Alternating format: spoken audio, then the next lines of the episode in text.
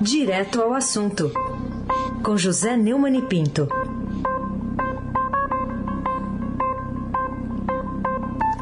Neumani, bom dia.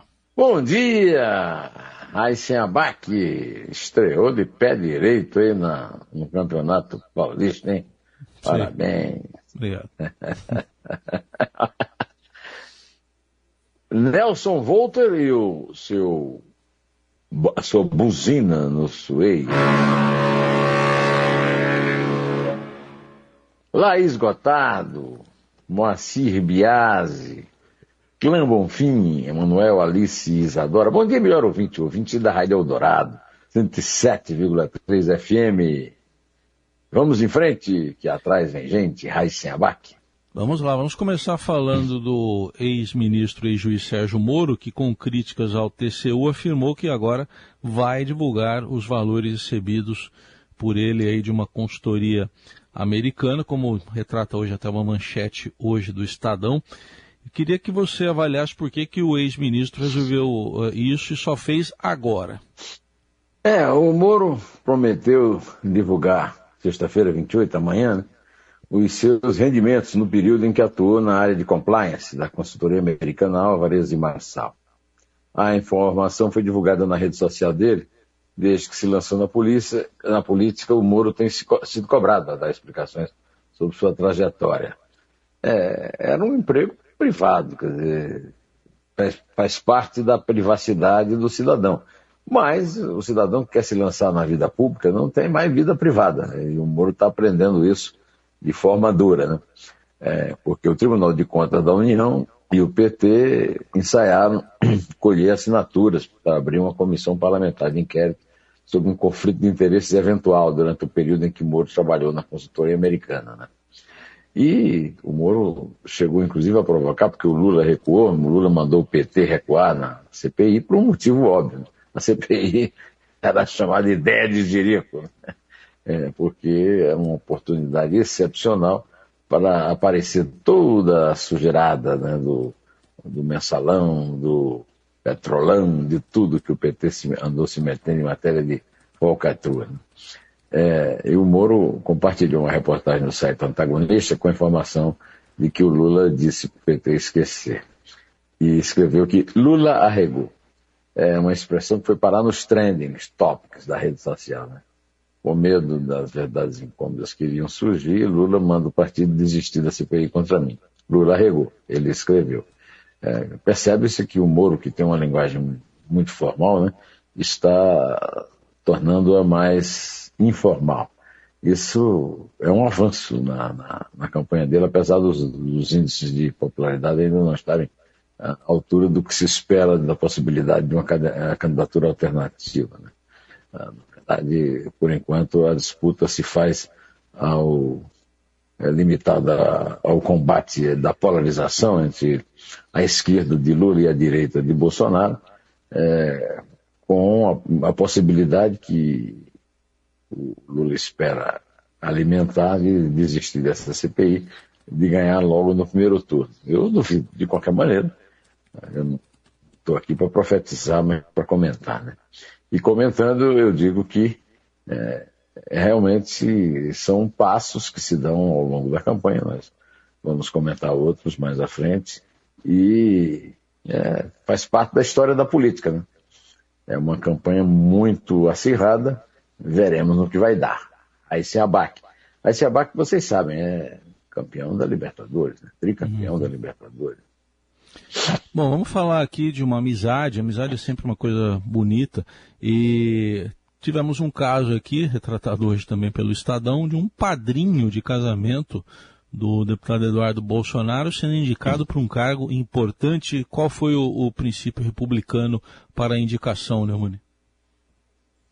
É, o deputado Eduardo Bolsonaro, que anda meio fora de, é, dos trending topics, né? É, como se diz aí na linguagem das redes sociais, principalmente do Twitter, né? é, apareceu no noticiário quando conseguiu emplacar um padrinho de casamento num cargo de confiança no Ministério das Comunicações, que é ocupado por um parente né, do Silvio Santos, um genro, é, o Fábio Faria. O padrinho de casamento do Eduardo Bolsonaro é servidor de carreira do Instituto Brasileiro do Meio Ambiente e dos Recursos Naturais Renováveis, o IBAMA, e era coordenador-geral da administração do órgão. Luiz Henrique Trombeta Barbosa vai passar a despachar como chefe de gabinete na Secretaria de Comunicação Institucional, que é vinculada à Secretaria Especial de Comunicação Social. A SECOE é a área responsável por gerenciar o relacionamento do governo com formadores de opinião nacionais e internacionais, bem como divulgar programas e ações do governo. Pode-se dizer que ele é um servidor de carreira. Aí lembra, inclusive, aquela história do Gilmar Mendes, que foi padrinho de casamento da Baratinha, né? Da filha do Jacob Barata, lá do, dos ônibus do Rio. É, processo bastante tumultuado e momentoso que ele se encarregou de julgar sem dar a menor bola para a possibilidade de pedir é, suspeição, pelo, dizendo que padrinho de casamento é uma coisa muito simples. Você vai passando, assim, vai, vai rezar numa igreja e alguém diz, olha, tem um casamento ali, quer ser padrinho, né? Não tem isso. parentesco, não é isso? É. Não tem parentesco, não tem amizade, é coisa, coisa normal, isso aí. Agora, ironias à parte, o, o governo Bolsonaro se destaca é, não apenas na, na, ausência do combate à corrupção, como também na manutenção do é, nepotismo, né? que é autorizado, né? os políticos têm, autorizaram por lei o nepotismo em cargos políticos. Né? É, é, é uma, uma farra no pior sentido da palavra farra. Aí se abaque. É o craque. Outro assunto. Muito bom. Outro assunto do dia hoje é que deputados e senadores estão antecipando as trocas partidárias para seguir os seus presidenciáveis preferidos. O Estadão está mostrando hoje isso também. Eu queria saber o sintoma que você observa aí na nossa de, de problemas na nossa democracia revelado por esse troca-troca partidário. A democracia representativa, tal como é formulada e praticada no Brasil, ela é, tem até princípios determinados em lei da fidelidade partidária.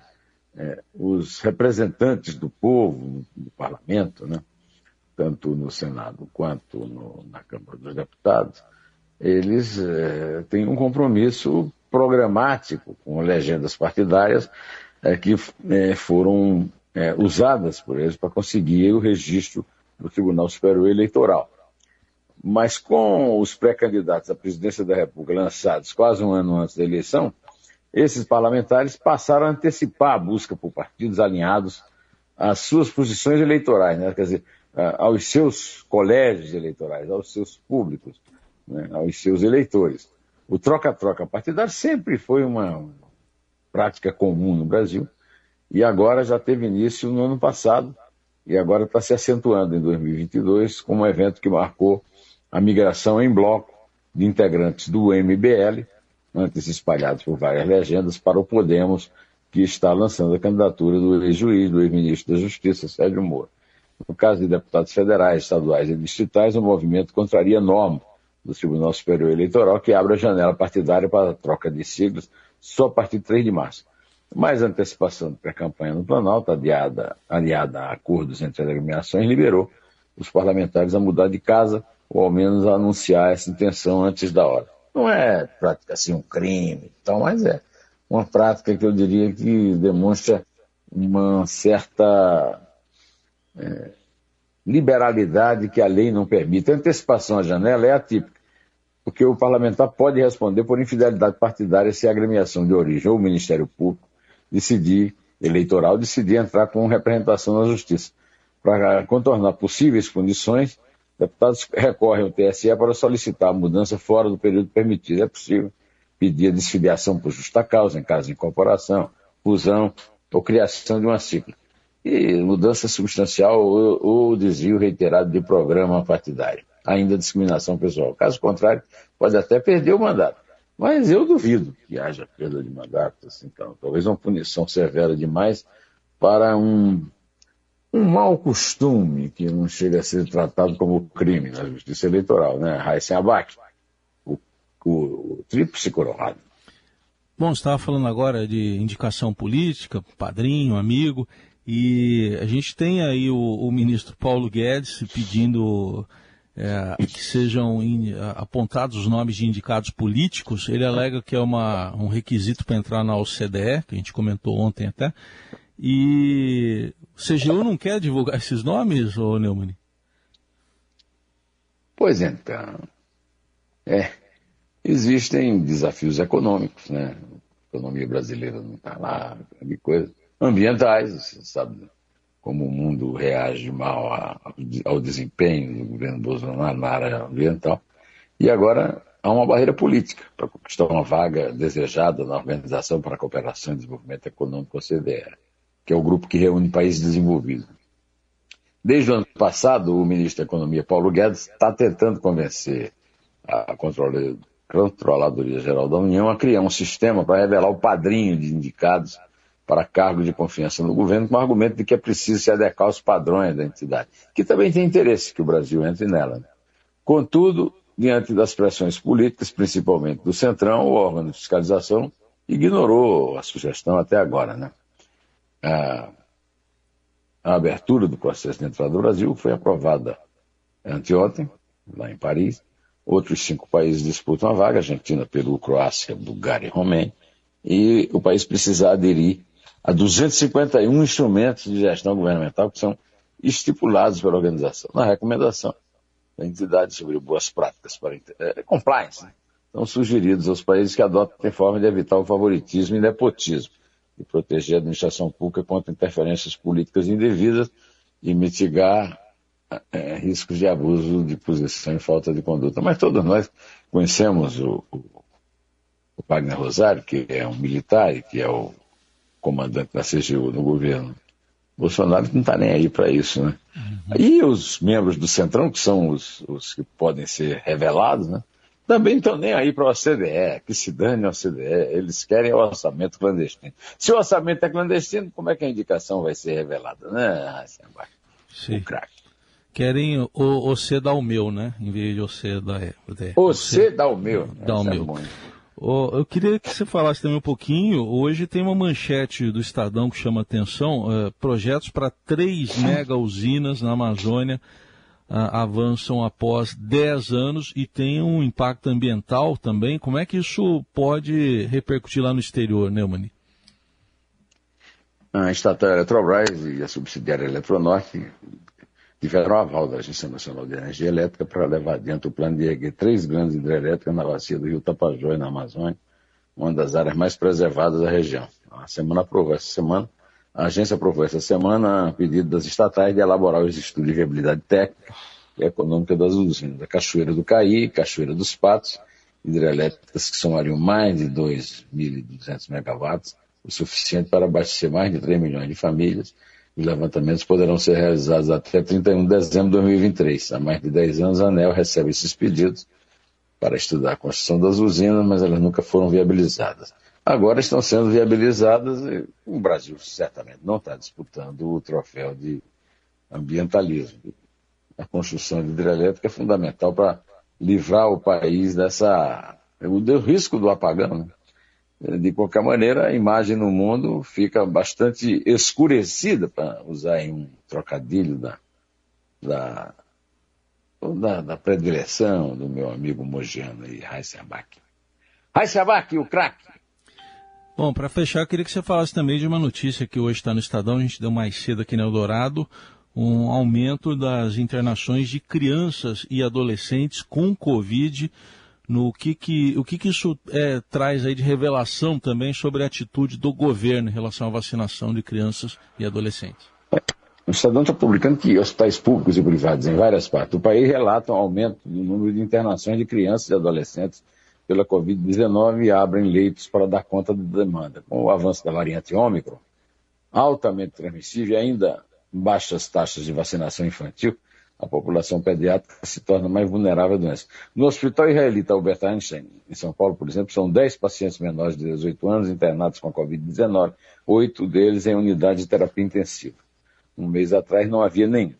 Já no Sabará, Hospital Infantil, o número de crianças e adolescentes internados com suspeita ou confirmação da Covid triplicou no fim do ano passado até a quarta-feira é, 26, ou seja, ontem.